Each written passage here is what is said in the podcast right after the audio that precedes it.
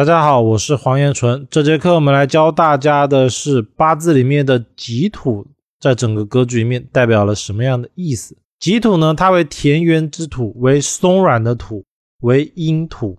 所以己土相对于戊土来说呢，它少了戊土的固执，增加了土本身该有的包容性。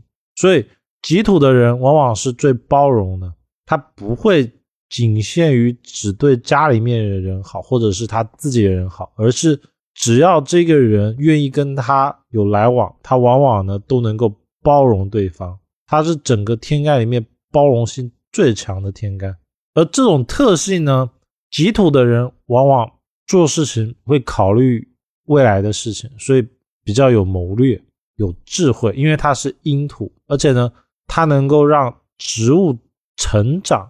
它是有帮扶作用的，所以己土给人的感觉往往是心地比较善良，能够帮助别人。那我们来开始讲解整个己土的内容。己土，己土的词呢，低调为人，大智若愚。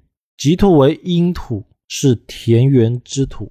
什么叫田园之土呢？就是它这个土啊是松软的，里面是不带石头的，叫阴土。所以阴土往往是肥沃的、温润的，能够滋养万物的。在八字的古籍里面，《滴天髓》就说：“己土卑湿，中正常序，不愁木盛，不畏水狂。”翻译成白话呢，就是己土的谦卑，能纳万物，不怕木克，也不怕水过旺。因为水过旺的话，它就可以看成是像水田啊，甚至是池塘里面可以。养鱼、养虾等等，他是不怕这种木或者土来克他的。而己土遇到了木或者碰到了水，反而对他来说是一种助力。所以己土其实会有一种像叫做遇强则强，遇弱则弱，就是它就像是一块田，你把它种什么东西，你种的越多，种的越勤奋，它往往得到的结果就会越丰满。越丰收，所以己土啊，己土的人其实讲白了就是欠别人管。凡是己土，尤其是日元哦，包括说他的八字里面己太多的，很容易给人一种懒散或者是不动的感觉，就是少了一点那种积极性。但是你说他没能力吧，不是；你说他懒，哎，他就是懒。遇到这种，你就重点的。把计划给他，然后每天就逼他干，不停的逼他，没有耕不坏的田，一定要知道这个道理。往往只有被逼的时候，己土的能力才能被发挥出来。那己土的关键词呢？为人得体，处事有理。己土的做事感觉跟戊土很像，就是稳定，凡事呢以稳定可靠为主。所以己土呢常常会给人一种。可靠的感觉，而且己土因为它本身容纳包容度特别的大，能够生万物，所以它往往自己的事情处理完之外，还有能力能够帮助别人，能够完成别人不能完成的任务。而己土最大的特性哦，就是能够把简单的事情变得更简单，而复杂的东西呢变得简单。它能够把杂乱无序的东西梳理清楚，而且。不管是什么样的东西，什么样的内容，他都能接受。这就是土的包容性。他碰到火也行，水也行，木也行，他都能包容。而且往往哦，他们能够把它在一定基础上变得更好。就像是良田种了植物，明明木克土，但是他却能把这个植物成长茁壮，结为果实。这其实才是己土它最大的优点。也是它最大的优势。关键词二呢，超级有耐心。戊土跟己土它都是土，那相比来说，因为己土它是阴土，所以它的耐力更胜戊土一筹。而区别在于，戊土啊，它是高山土、阳土、硬土，所以戊土的那种耐力啊，更偏向于固执，就是不动，我就站在那边，我不想改变。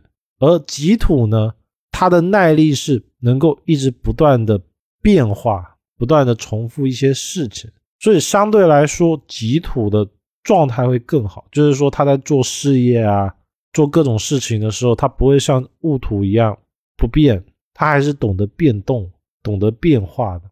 也就是己土的这种耐性哦，它少了一点那种死脑筋，多了一点灵活变动。但是因为这种包容性啊，所以他往往很难让人有领导人的感觉，就是他少了一点威信。往往己土的人比较容易是二把手。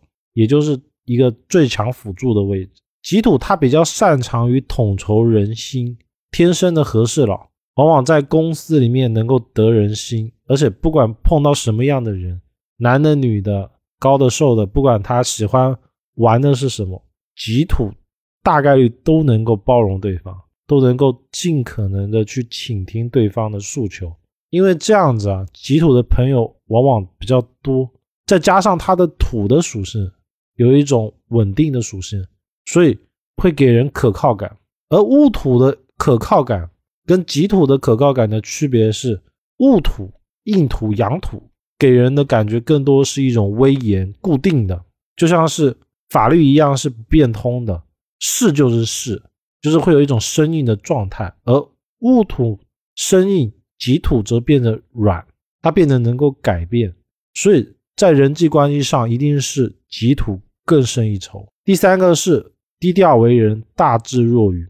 十个天干里面呢，最低调的天干应该是以己土莫属。它具有强大的包容能力，不管是遇到了怎么样的人事物，他都会尽可能的包容，以和为贵，不起冲突。所以己土的人同理心特别强，凡事能够为他人着想。所以很多时候己土的低调啊，他其实只是为了让大家好。往往这是一种大智慧的表现，因为他到哪里都吃得开。而己土人的爱情观呢？己土啊，往往会给人一种天生小棉袄的感觉。己土的属性带有阴的属性，所以他就会有那种变通感、浪漫感。他不会说像戊土一样就硬邦邦的，什么都不变，就他说了算。不会的，己土就会开始去思考，去。在乎对方在想什么，而且会更可能的去贴近对方的喜爱。再一个呢，是己土啊，稳重不乱发脾气，因为它不像火，属火的人脾气就可能比较暴，属金的就容易毒舌，讲话带刺。而土呢，就不会有这两种冲突点的属性。吉土其实真的给人感觉就是特别特别的贤惠，特别特别的好。而且他又能贴近另一半所想、所喜爱，包括吃的啊、用的等等，是一个当家人绝对满分，但是当情人容易给差评的组合。为什么这样讲呢？因为吉土啊，他本质还是稳重，哪怕他愿意去贴近别人的想法、贴近别人的兴趣取向，但是他本质啊还是他自己，而且改变其实还是比较难的。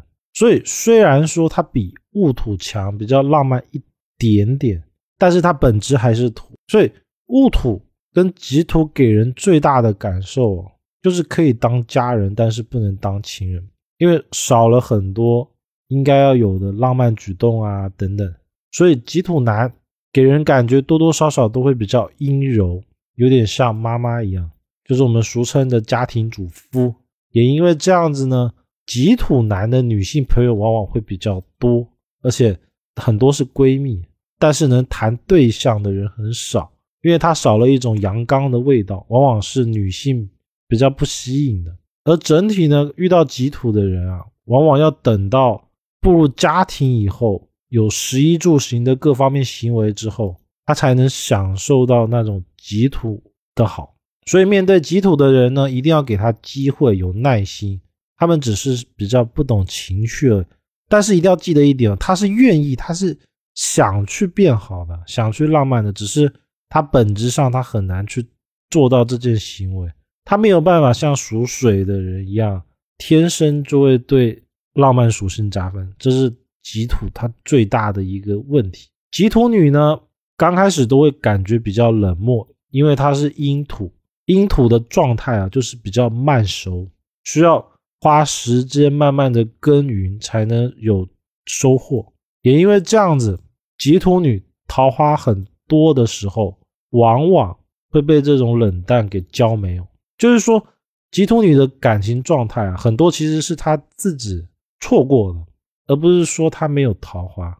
而吉土女呢，大多数哦，他们其实追求的倒不是那种浪漫的感觉啊，或者是那种快乐的感觉，他们更多的是会希望有一个幸福美满的家庭。就是他其实是以家为准，属土五行的人哦，其实都是以一种家稳定，以那种状态感为准。所以戊土也好，己土也好，很大概率他们结婚买房都会买房子，因为他们会想要那种。稳定的感觉，也因为这样子，己土的人能够把家里打理的很好，而且呢，大概率都会买房之后才结婚。只要他们条件允许，他们会尽可能的去满足这种条件。